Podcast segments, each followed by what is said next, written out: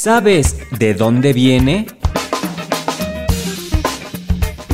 El sistema braille.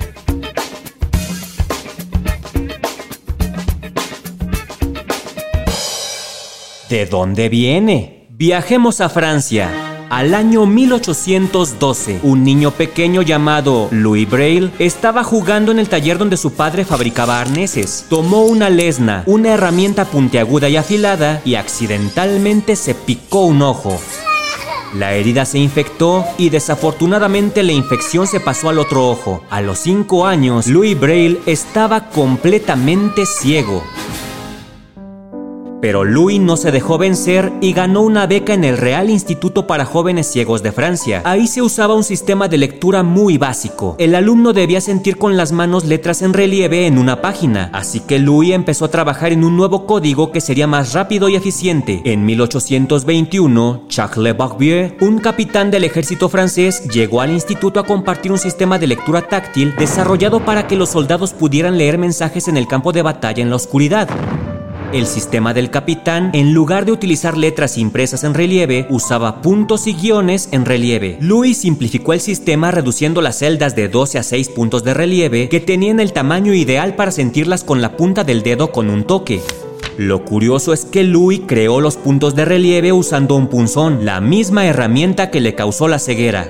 También utilizó una parrilla plana para mantener las líneas derechas y leíbles. De esta manera, el sistema se lee de izquierda a derecha como cualquier escrito. Para cuando Louis tenía 15 años de edad, el código estaba básicamente completo y la primera edición fue publicada en 1829.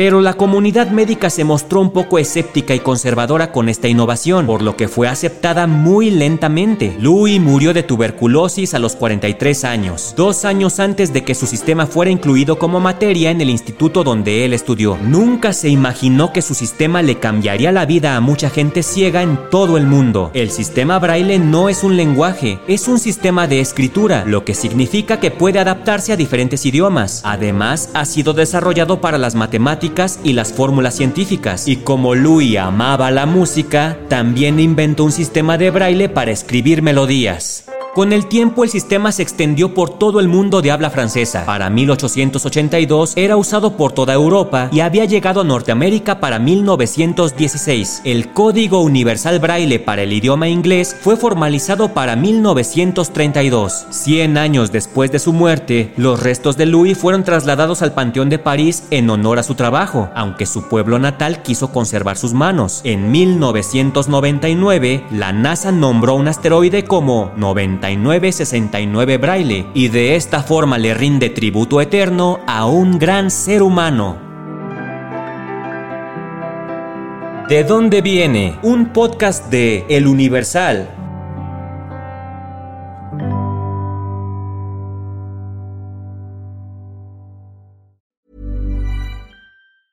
Even when we're on a budget, we still deserve nice things. Quince is a place to scoop up stunning high-end goods for 50 to 80% less than similar brands. They have buttery soft cashmere sweaters starting at $50, luxurious Italian leather bags, and so much more. Plus, Quince only works with factories that use safe, ethical, and responsible manufacturing. Get the high-end goods you'll love without the high price tag with Quince. Go to quince.com/style for free shipping and 365-day returns.